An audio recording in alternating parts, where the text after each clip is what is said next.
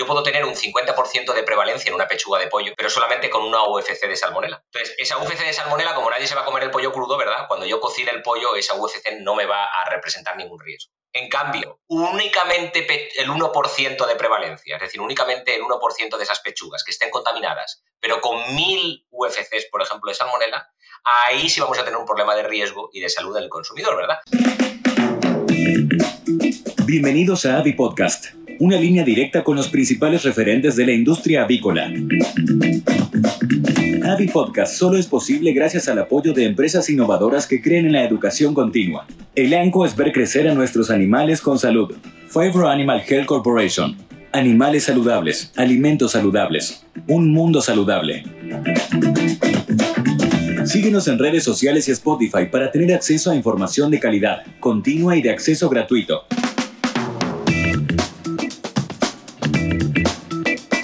Hola a todos, bienvenidos a un episodio más de nuestro Avi Podcast.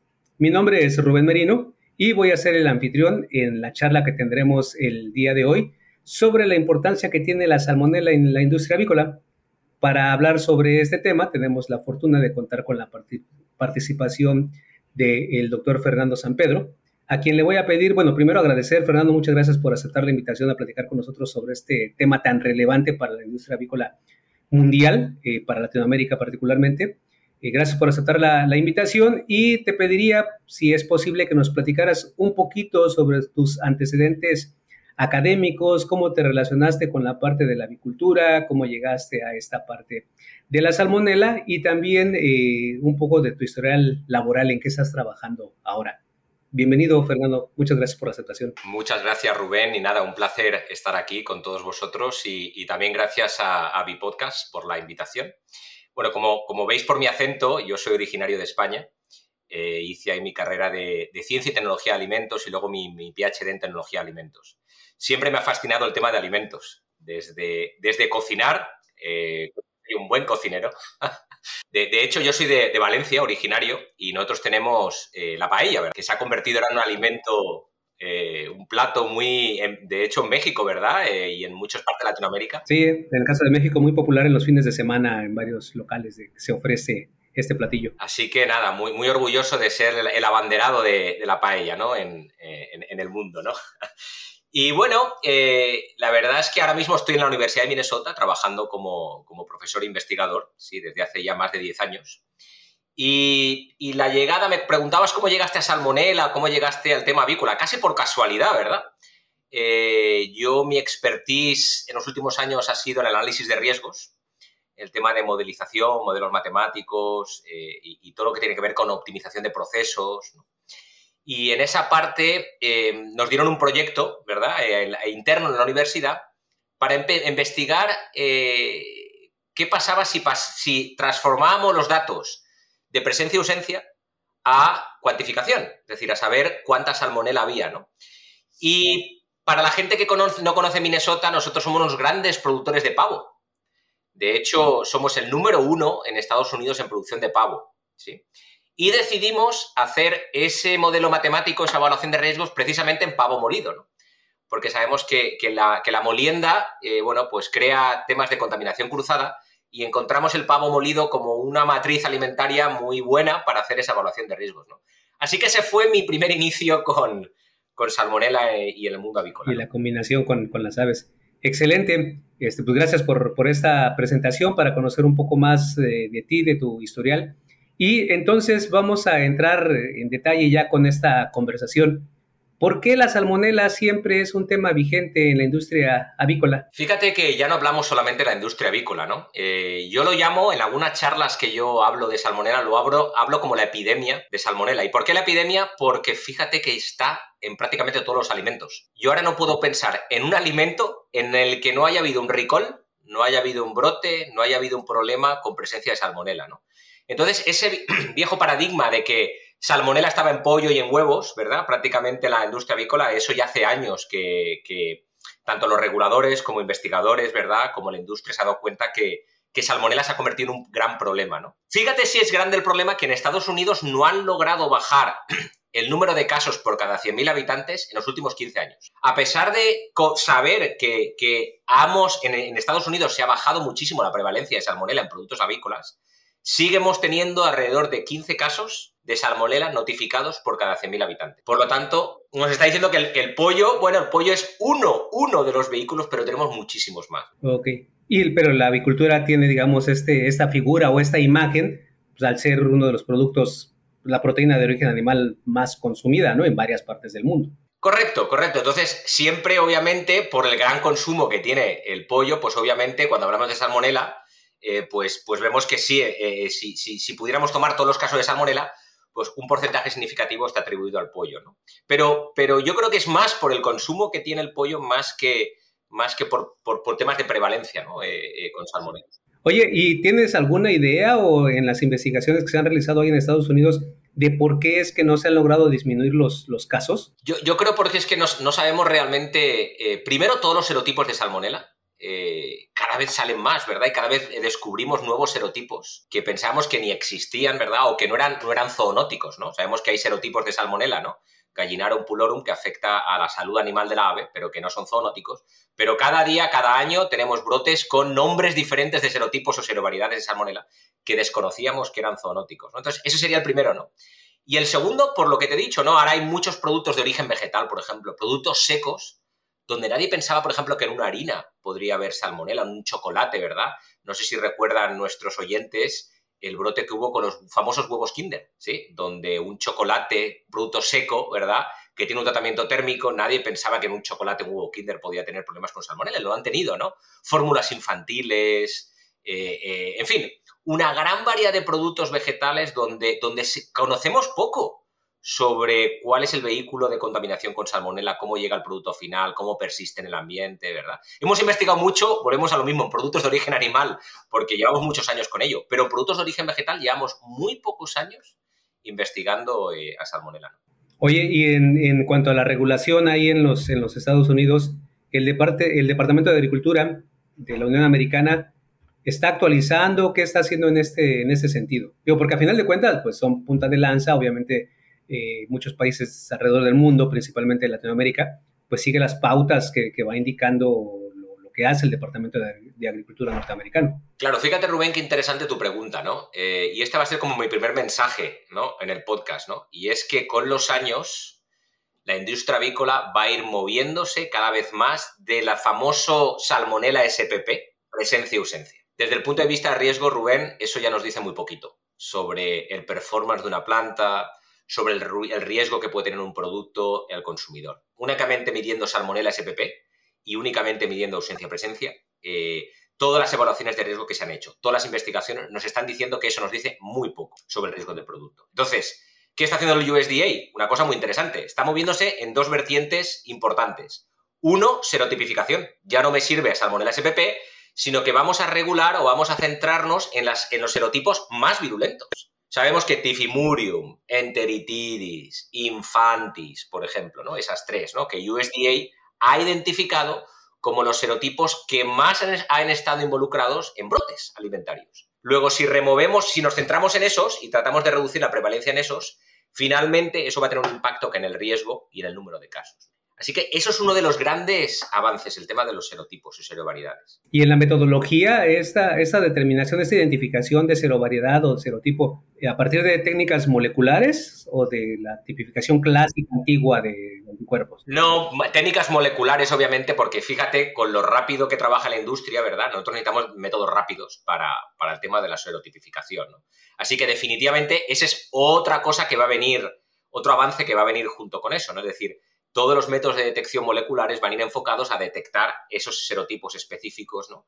que el USDA está pensando a futuro eh, tratar de, regular o reducir o controlar. ¿Y esas, sabes, esas metodologías o esos protocolos moleculares están ya estandarizados o están en el proceso de perfeccionamiento? Yo creo que están, o sea, e, existen, pero quizás no lo rápido que desearíamos, ¿verdad? Para, para, para la industria, ¿no? Entonces yo creo que que, las, compañías, las grandes empresas, ¿verdad?, de métodos de detección están trabajando fuertemente en eso, ¿no? Pero fíjate, Rubén, una cosa interesante. La Unión Europea, Europa, lleva años, ¿verdad?, en, que, en su regulación de salmonela pidiendo que enteritidis y tifimurium, ¿verdad? Así que para esos dos serotipos ya existen métodos rápidos, ya existen métodos validados desde hace años, ¿no? Porque la industria avícola en Europa está acostumbrada a, medir esos dos serotipos. Claro. Y aquí, bueno, también nosotros en el caso de Latinoamérica eh, tenemos a veces ciertas dudas respecto a cuáles son las causas de la presentación de los cuadros clínicos en humanos, a final de cuentas, porque esa es la importancia, ¿no? Los casos reportados, los casos identificados. Eh, podemos considerar quizá que haya una, algún tipo de deficiencia, por ejemplo, en los sistemas informativos en medicina humana para saber cuántos casos se presentan efectivamente en la población. Pero también hay una realidad que percibimos respecto a la resistencia de la propia población. Es decir, puede que esté subnotificado, pero también eh, puede ser que haya una mejor resistencia de la población y los cuadros no se presentan tan graves o tan de manera tan importante como puede ser en esos países más desarrollados, donde también yo supongo la carga microbiana en el consumo regular de alimentos, pues no es tan alta como la que puede pasar en algunos países donde acostumbramos a comer tacos en la calle, tortas como le llamamos en México, y otro tipo de, de alimentos, ¿no? Que pudieran hacernos un poco más resistentes a, a estas infecciones. Sí, otra, otra cosa, tema interesante, Rubén, ahí, ¿no? Y, creo que no tenemos una respuesta clara, ¿no? Hay, modelos, lo que se llama modelos dosis respuesta, que calculan cuál es la probabilidad de infectarse, ¿verdad? Respecto a la dosis de diferentes patógenos. Hay por ahí algún paper, yo he leído varios papers, ¿no? Donde, donde sí dicen, ¿verdad?, que una exposición a, ciertos patógenos, te, bueno, bueno, el sistema inmunitario eh, puede reconocer ese patógeno y, bueno, tu respuesta ante esa infección, ¿no? Es mejor, ¿no? Pero cuando hablamos de serotipos tan virulentos, yo no me atrevo nunca a decir, ¿no? Que te expones a una tifimurium, una enteritidis, ¿no? O, no sé, una listeria monocitógenes con el sistema, cuando evidentemente tienes el sistema inmunosuprimido, ¿no? Ahí es difícil decir que tu exposición anterior te va a proteger, ¿no? Porque son, lo que digo, ¿no? Serotipos tan virulentos, ¿verdad? Que con tan poca dosis producen infección, ¿no? Eh, entonces, es un tema interesantísimo, la verdad, ¿eh? Y que, creo que aún debemos seguir investigando, ¿no? Por supuesto. Oye, comentabas también eh, de esta, esta parte del, del, positivo o negativo, pero ¿por qué consideras que es más importante hablar sobre la carga, sobre los números, que nada más en este aspecto de positivo o negativo? Buenísimo, buenísimo, Rubén. Mira, en, varios estudios de evaluación de riesgos que hemos publicado, varios papers, ¿no? demostramos claramente que la prevalencia, es decir, que haya o no salmonela, no te dice nada respecto al riesgo, respecto al riesgo de enfermar por el consumidor, ¿verdad? Yo puedo tener un 50% de prevalencia en una pechuga de pollo, pero solamente con una UFC de salmonela. Entonces, esa UFC de salmonela, como nadie se va a comer el pollo crudo, ¿verdad? Cuando yo cocine el pollo, esa UFC no me va a representar ningún riesgo. En cambio, únicamente el 1% de prevalencia, es decir, únicamente el 1% de esas pechugas que estén contaminadas, pero con 1000 UFCs, por ejemplo, de salmonela, ahí sí vamos a tener un problema de riesgo y de salud del consumidor, ¿verdad? Porque cualquier pequeño fallo en el cocinado cualquier pequeño fallo en la manipulación del pollo, en el lavado, en el cortado, ¿verdad? las tablas de cortar, cualquier cosa que pase, con la carga tan alta que tenemos, posiblemente ese consumidor se vaya a enfermar eh, eh, con cualquier error que, tenga él en la cocina, ¿verdad? Entonces, hablar de prevalencia ya no nos sirve. Fijaros, yo, tenía un 50% de prevalencia y pensaba que, esa planta le da mayor riesgo. Y resulta que no. Resulta que no. Claro. Y hay, hay otra cosa, también yo creo que los, los sistemas de comercialización en los diferentes países, en las diferentes regiones, debe tener un impacto sobre esas eh, circunstancias, ¿no? Es decir, en Estados Unidos todo el producto sale de esas eh, plantas de inspección federal. En el caso de México, por ejemplo, tenemos plantas de procedimiento denominadas así tipo inspección federal, que siguen pues, todas las, regulaciones. Sin embargo, ya después la forma en que se comercializa el pollo y que llega al, consumidor, pues vemos eh, circunstancias realmente de, que hacen que cualquiera que sepa de inocuidad desee, este, no sé, regañar a la gente porque se transporta el pollo en vehículos sin refrigeración, expuestos al sol, en los puntos de venta también están expuestos a temperatura ambiente sin, refrigeración. hay una serie de factores adicionales a lo que es la parte de la producción del pollo tal cual, el procesamiento, la salida del producto de las plantas de procesamiento y el manejo posterior. Aquí en México ha habido algunas investigaciones sobre la incidencia de la, de la salmonela en las plantas de procesamiento y después en los denominados puntos de venta, en los supermercados, en los mercados públicos, la, forma como se comercializa el pollo en México y han encontrado datos interesantes precisamente de la prevalencia. Pero ahora se refuerza mucho más la importancia de hacer los análisis, pero con la cuantificación y no nada más decir si está presente o no el, microorganismo ahí. Tota-, totalmente, Rubén, totalmente. Lo que dices tú del manejo de la cadena de frío es fundamental. Yo puedo salir, con, imagínate, ¿no? Mi, mi, pollo sale de la planta, ¿verdad? Con una UFC y resulta que por el mal manejo de la cadena de frío llega al consumidor con mil, ¿verdad? Y ahí ya tenemos, ahí tenemos un problema, ¿no? La otra cosa, yo creo, por mi experiencia, he trabajado mucho en, en diferentes países de Latinoamérica, yo creo que el consumidor latinoamericano cocina bien el pollo. Yo creo que el tema del cocinado no es un problema. Yo creo que es el manejo del pollo, es decir, dónde lo cortamos, dónde, lo, dónde la cadena de frío, por ejemplo, ¿no? Y la otra cosa o la otra los otros productos que creo que al consumidor hay que concienciar más son estos productos congelados tipo chicken nuggets, por ejemplo, ¿verdad? Los nuggets de pollo que están prefritos, ¿verdad? Tienen una prefritura, pero que no son listos para el consumo. Eso para mí es un producto, como yo digo, y, con perdón a la industria, ¿verdad?, que, fabrica estos productos, para mí es un producto diabólico, ¿no? en el sentido de que, de que el consumidor no sabe cómo cocinarnos, el consumidor piensa que esos productos son listos para consumo y además están congelados, ¿no? Entonces, toda, imagínate, ¿no? Cocinar un producto directamente congelado, ¿cómo hago la descongelación? ¿Cómo sé si el producto en el centro está cocinado, ¿verdad? Eh, finalmente se convierte en un producto que, que sufre y ha sufrido muchos temas de contaminación y brotes alimentarios, ¿no? Porque el consumidor no sabe cómo cocinar ese tipo de productos, ¿no? Entonces yo creo que si hablamos de Latinoamérica, yo creo que hay que concienciar al consumidor en el manejo, o sea, el tema de la cadera de frío y cómo manejamos el pollo en la casa. El tema del cocinado, yo creo que el consumidor está muy consciente de que tiene que cocinar bien el pollo.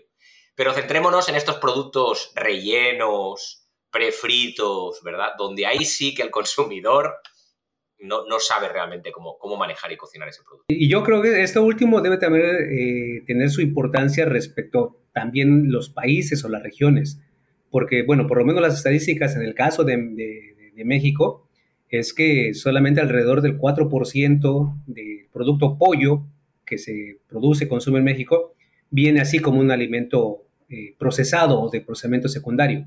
La mayor parte del pollo se consume o se adquiere crudo y después se cocina en casa con los beneficios que tiene lo que acabas de mencionar, ¿no? Sí, un poquito el inconveniente que yo decía antes de la forma de transportarlo, de almacenarlo, de manejarlo previo a la, a la, cocción. Y también mucho se habla de, la parte higiénica de la persona que maneja el, producto. A lo mejor el producto desde origen viene con una muy baja carga microbiana, salmonella en particular, y a lo mejor son las personas que manipulan ese producto con falta de, de higiene quienes lo contaminan y se puede dar la coincidencia que alguien no lo haya cocinado bien, entonces venga el problema y se la achaque con la responsabilidad directa a la industria avícola, a las granjas avícolas, a las plantas de procesamiento, cuando probablemente sea otro el punto donde se está dando esa contaminación, por lo menos en el caso de, de México y seguramente algunos países en, en Latinoamérica. Es correcto, sí, totalmente, totalmente coincido. En el ANCO ofrecemos productos y servicios para la prevención, el control y tratamiento de las enfermedades de los animales Cuidando de la salud y el bienestar animal, colaboramos con los productores en garantizar la disponibilidad de alimentos inocuos y de calidad para la nutrición humana. Guiados por nuestra visión de alimentos y compañía enriqueciendo la vida, ayudamos a criar animales más sanos, lo que implica gente más sana y un ambiente más sano. Y entonces, para profundizar quizá un poquito, esta parte ya, ya comentabas, ¿no? las técnicas moleculares para hacer la identificación la serotipificación de las salmonelas que pudieran estar presentes. ¿Y la parte de la cuantificación también eh, molecularmente? Claro, claro. Ahora tenemos PCR cuantitativo, ¿verdad? Que se está, de hecho, eh, varias universidades en Estados Unidos están eh, haciendo varias validaciones de PCR cuantitativo, ¿de acuerdo? Versus métodos tradicionales de cuantificación, ¿no? Y han visto que la correlación es muy, muy alta. Y creo que varios, varias casas comerciales ya están comercializando kits y de PCR cuantitativo para cuantificar salmonela en productos avícolas, ¿no? Así que eso ya está. Esa, tecnología ya existe, ya, ya está comercializada ya las industrias pueden empezar a, utilizarla, ¿no? Y una de las cosas, Rubén, que me parece más interesante el tema de la cuantificación, de hecho ya ha habido algún paper por ahí que se ha publicado, ¿no? Es, y creo que es una, de las grandes cosas que tenemos que, avanzar como industria, en la, industria avícola. ¿Cuál, ¿Cómo sé, por ejemplo, si mi eh, chiller, o pre-chiller, chiller, post-chiller, está funcionando debidamente. ¿Cómo sé si la cantidad de desinfectante, la recirculación de agua, la concentración, la temperatura, el pH, ¿no? todas esas variables que utilizo para validar mi chiller están reduciendo la carga microbiana como debería ser. ¿Con qué me comparo? Si yo puedo cuantificar salmonela y yo sé que, ok, yo entro, entra en, mi, carcasa de pollo entra con una carga y me reduce, no sé, 10 a la 2, 2 logs, 10 a la 3, ¿de acuerdo? Y yo se lo puedo estandarizar y se puede publicar y se pueden crear guías, pues yo me puedo comparar, ¿verdad? Yo puedo hacer mi biomapa de mi planta y decir, bueno, por lo menos yo tengo que conseguir 10 a la 2, porque el resto de empresas que han publicado un chiller como el que tengo yo han logrado o han alcanzado 10 a la 2. Luego yo tengo que alcanzar ese mismo efecto, ¿de acuerdo? Del chiller sobre la carga de salmonela, ¿no? Me permite finalmente, Rubén, optimizar el proceso. Saber que mi proceso está optimizado de acuerdo a lo que yo quiero conseguir en temas de inocuidad de, alimentos. Me parece también importante señalar, en el caso de pues, la industria avícola latinoamericana, esta eh, necesidad de evaluar, por ejemplo, salmonella, mencionabas campylobacter, eh, está asociado mucho con la posibilidad de la exportación de los productos, es decir, la calidad del producto de exportación. Pero comentabas también, ¿no? Te, has tenido la oportunidad, conoces mucho de la agricultura eh, latinoamericana. ¿Cómo está realmente esa parte de la, de la evaluación, la determinación de salmonella, de campylobacter, en países de Latinoamérica que no exportan, cuyo producto se queda prácticamente para el consumo nacional. Y asociándolo un poquito con lo que comentabas también, ¿no? La disponibilidad de las tecnologías, de las pruebas moleculares, de los equipos para hacer los análisis. Sin embargo, la industria avícola, en algunos países de Latinoamérica, quizás no tengan implementados estos, eh, estos, eh, estas evaluaciones, pues porque no lo consideran importante, porque no, no tienen miras en la exportación. Qué buen punto tocas ahí, Rubén qué buen punto el tema de... Eh, ahí yo hablo mucho del doble, del triple y del cuádruple estándar. Sí, sí, por supuesto. Porque yo, bueno, exportar a Unión Europea sabemos que no puedes utilizar químicos, ¿verdad? Eh, está muy restringido, eh, te piden el tema de los serotipos, en cambio exportar a Estados Unidos tiene otras, otros desafíos, pero por ejemplo ahí sí puedes utilizar químicos, ¿no? Y, obviamente todo viene desde el punto de vista de la regulación. Si la propia entidad regulatoria no me exige tener cierta prevalencia, hay países, Rubén, que no saben cuál es la prevalencia a nivel nacional de Salmonella Campylobacter en pollo. Y, no voy a decir países, ¿no? Pero, pero sabemos, ¿no? Que hay países en los que, a pesar de que se han hecho estudios, a pesar de que hay data, como que cuesta muchísimo establecer esa línea base de decir, bueno, ok, nuestro promedio nacional es 20%. Quien esté por debajo de 20%, oye, felicidades. Quien esté por encima del 20%, oiga, pues póngase las pilas, porque usted tiene una prevalencia mayor que el resto de plantas promedio, ¿no? Esto para mí es fundamental, Rubén. Hasta que no tengamos eso, no podemos ni pensar en cuantificación, ni pensar en serotipificación, ¿no? Y eso es independiente de que exportes o no exportes. Eso es tu prevalencia a nivel nacional de tus plantas, ¿verdad? Y ahí puedes tomar esa foto inicial y decir, bueno, ¿qué puedo hacer yo, ¿de acuerdo? Eh, para, seguir. ¿Qué puedo, ¿Qué puedo hacer yo para bajar esa prevalencia? Esa foto inicial que yo hice en 2, 3, 4, 5 años, yo la quiero bajar, ¿de acuerdo? Pero, pero eso es importantísimo, ¿no? Conocer dónde estoy parado, ¿no? Obviamente los biomapas que, hablábamos antes, ¿no? Eh, me sirven mucho para eso, ¿no? Saber qué eficacia tienen los chiles en mis plantas, qué carga inicial vienen, ¿no? El animal, ¿no? Eh, qué, carga inicial tiene, eh, cuáles son mis puntos más débiles, ¿no? En mi cadena, ¿no? Eso obviamente los biomapas me sirven muchísimo. Pero si a nivel regulatorio no existe esa presión, las empresas que no exportan, evidentemente, pues sienten que ¿por qué, por qué tienen que invertir más, ¿no? si no se les exige. Sí, sí, la pregunta es, ¿quién ejerce la presión? ¿De dónde, de dónde va a surgir? Decir, a lo mejor el, productor avícola, el procesador probablemente va a decir, pues, ¿para qué buscamos cosas si así como estamos, aparentemente estamos bien? Seguramente como, como es eh, una frase popular, ¿no? Dicen, el, que busca encuentra. Si nos ponemos a buscar la salmonella, el campylobacter, probablemente lo vamos a encontrar y entonces hay que tomar medidas para, controlarlo, para reducirlo. El que nada sabe, pues nada teme. Entonces, si no sabemos cómo estamos, pues nos preocupamos menos, quizá invertimos menos. La pregunta es entonces, ¿quién ejerce o quién, quién levanta la mano para decir tenemos que hacerlo, tenemos que buscarlo, tenemos que saber dónde estamos parados para saber qué es lo que tenemos que hacer? Obviamente tiene que venir por el tema regulatorio, ¿no? Eh, eso es lo primero, ¿no? Y luego hay muchas empresas, yo he encontrado, Rubén, muchas empresas donde los técnicos de calidad, los técnicos de inocuidad, ¿no? Tienen interés por mejorar. Eso también es súper importante. La ética profesional, la cultura, que se habla tanto de la cultura de inocuidad alimentaria, ¿verdad? La cultura empresarial, ¿verdad? Yo quiero que mi pollo sea lo más seguro que, yo pueda, ¿no? Bajo, bajo mi, enfoque, ¿no? Entonces, los biomapas, ¿no? Cuando te haces un biomapa de tu planta y además lo haces cuantificable, ¿no? Fíjate que hay muchas plantas, incluso Rubén, que empiezan con mesófilos aerobios. Yo siempre recomiendo a las plantas, bueno, a lo mejor no tienes la capacidad de hacer salmonela, empieza con mesófilos aerobios intenta identificar qué puntos, eh, qué puntos se te recontamina la carcasa. Ver que realmente qué reducción tienes en tu chiller, ver si tu chiller está reduciendo algo o realmente no estás haciendo absolutamente nada, ¿no? Todo el tema de los desinfectantes, Rubén, hay muchas plantas, yo creo que abusan del desinfectante, ¿verdad? Y no se han parado a pensar si ese desinfectante en ese punto de la cadena realmente me reduce o no me reduce la carga. Conozco muchas plantas que a partir de esa inversión inicial que han hecho en el biomapa, el retorno de la inversión ha sido 10 veces más. ¿Por qué? Porque han quitado desinfectantes o han reducido la concentración del desinfectante. Entonces, lo que yo les explico a las empresas es, que tu, business, ¿no? Cómo tú le vendes a, tu, a tu jefe esto, es que esta inversión inicial que tú vas a hacer en ese biomapa cuantificable, después lo vas a, vas a poder optimizar. ¿Y cómo lo optimizas?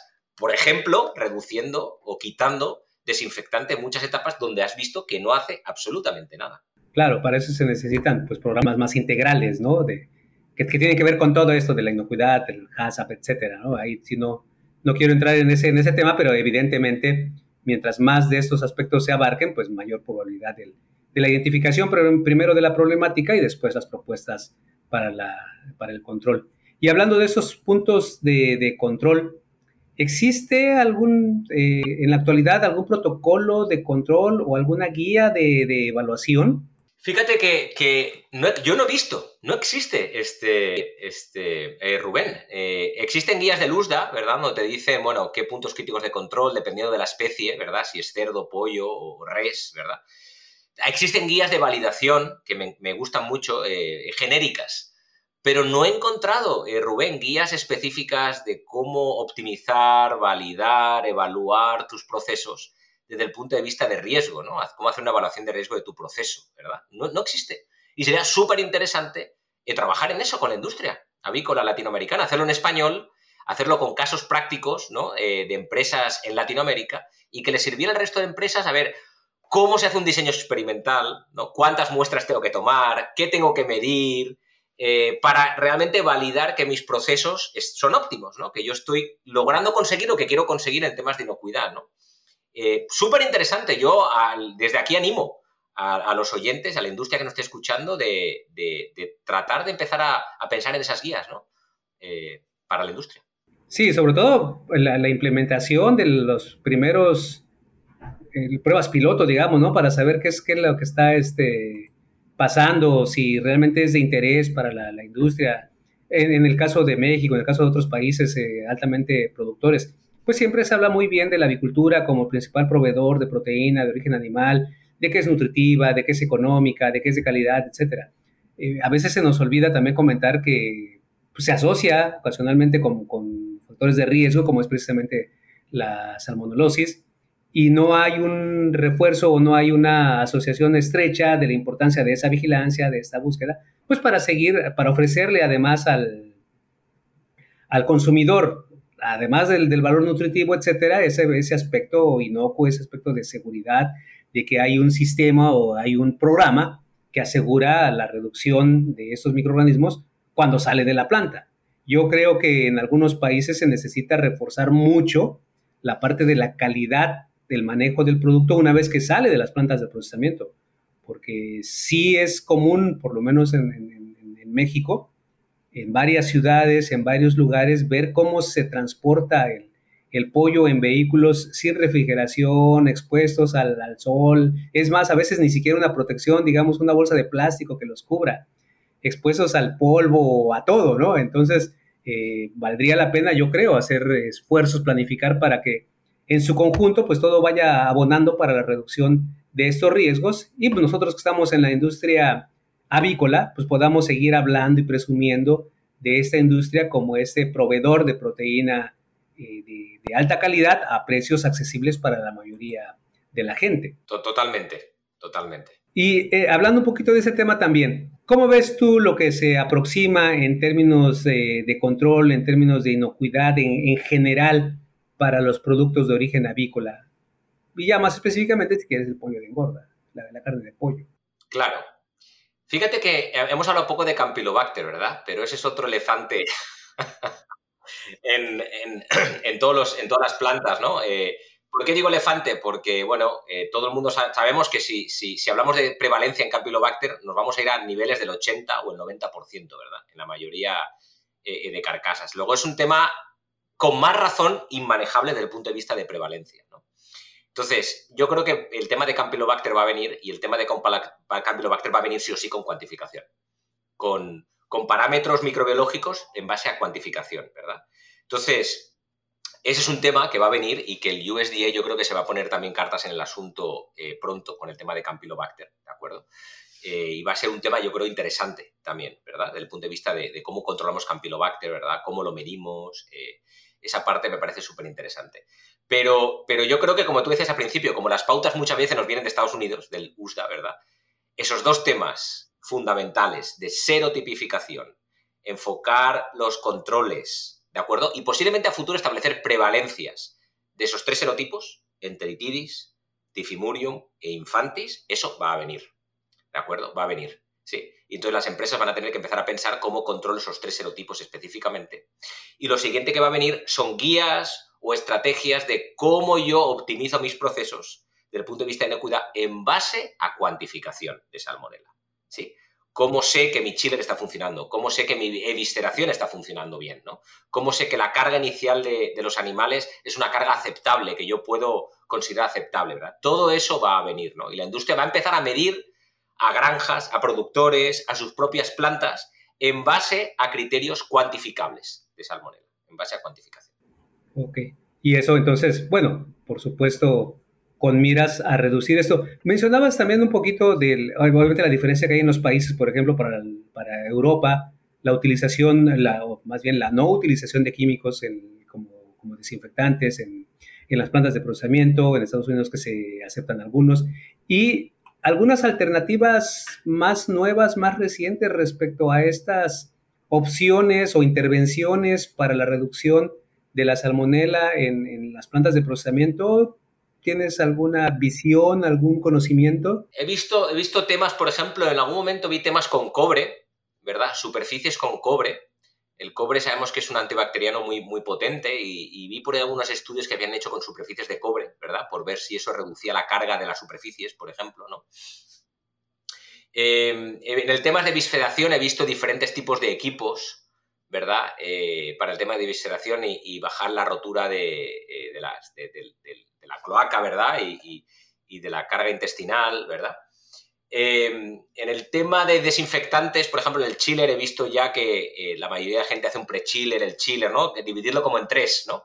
En vez de hacer un chiller tan largo, ¿no? Dividirlo en tres etapas diferentes, ¿no? Con concentraciones diferentes, que quizás con desinfectantes diferentes, ¿verdad? Y lo que también he visto, Rubén, es la optimización de procesos. He visto que muchas empresas, en vez de poner más desinfectante, lo que están haciendo es reducir el, número de etapas con desinfectante y la concentración de desinfectante. Todo este tema de optimización, de, todo el tema de sostenibilidad, impacto ambiental, todo esto está bastante fuerte, yo creo, en muchas, en muchas industrias y obviamente la industria avícola también, también está, está en eso, ¿verdad? Entonces, yo ahí también veo un, tema de sostenibilidad, de reducir, yo creo, la utilización de químicos eh, a futuro, todavía más. Fernando, todo este tema de la salmonela es muy interesante, muy amplio.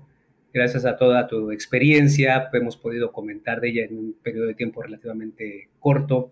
¿Algún mensaje que quieras enviarle a los productores, a los tomadores de decisiones, a los procesadores respecto a estas, eh, esta situación actual de la salmonela en la industria avícola? Yo, yo lo que diría es que vale la pena invertir en inocuidad, vale la pena invertir en tener data eh, numérica de tu planta para poder saber cuál es tu estado, ¿verdad?, eh, de, tu, de tu proceso y poder optimizarlo al máximo para estar seguro de que estás haciendo todo lo que está en tus manos para sacar un producto lo más inocuo y seguro para el consumidor posible. Así que no tengamos miedo a invertir en inocuidad y no tengamos miedo en, sacar data numérica, ¿de acuerdo? Para, para en base a eso tomar decisiones que nos permitan optimizar nuestros procesos. Excelente. Y pues, evidentemente reforzar este mensaje de la importancia de la cuantificación sobre el solamente presente o ausente.